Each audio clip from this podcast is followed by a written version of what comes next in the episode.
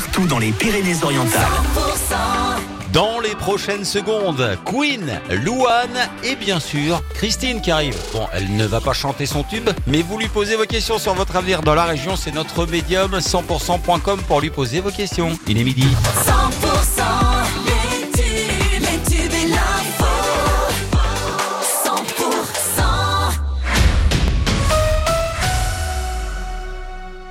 L'actu dans les Pyrénées-Orientales, c'est avec Margot Alix. Bonjour Margot. Bonjour Wilfried, bonjour à tous. Les agriculteurs sud-catalans prévoient un nouveau blocage. L'action devrait durer au moins deux jours, les mardis 27 et mercredi 28 février prochain à la Jonquera, avec euh, la présence des agriculteurs français.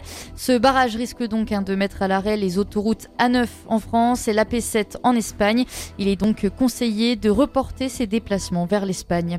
Vers une dégradation des conditions météorologiques en deuxième partie de semaine, une masse d'air polaire viendrait s'installer sur l'ensemble du pays.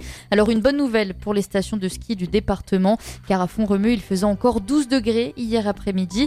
Des chutes de neige sont donc espérées tout le week-end et à Perpignan, les températures devraient baisser aussi jusqu'à la fin de semaine. Le festival des ânes têtus déménage pour sa deuxième édition. Ce jeune événement quitte Perpignan et c'est le site du lac du Soleil qui a été retenu. Alors cette année, eh bien cet événement revient en force avec non pas une mais deux soirées, le samedi 18 et le dimanche 19 mai prochain. D'ailleurs, les premiers noms de la programmation ont été annoncés avec notamment Djibril Cissé, DJ Abdel ou encore Sound of Legend. Et la Catalane Cécile Hernandez retrouve la Coupe du Monde de Parasno cette semaine, près de trois mois après avoir démarré sa saison.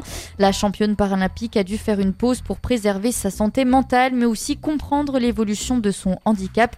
Elle est en effet atteinte d'une sclérose en plaques depuis plus de 20 ans. Et dans le reste de l'actualité, le fondateur de Wikileaks, Julian Assange, tente à partir d'aujourd'hui d'obtenir de la justice britannique un dernier recours contre son extradition vers les États-Unis qui veulent le juger pour une fuite massive de documents.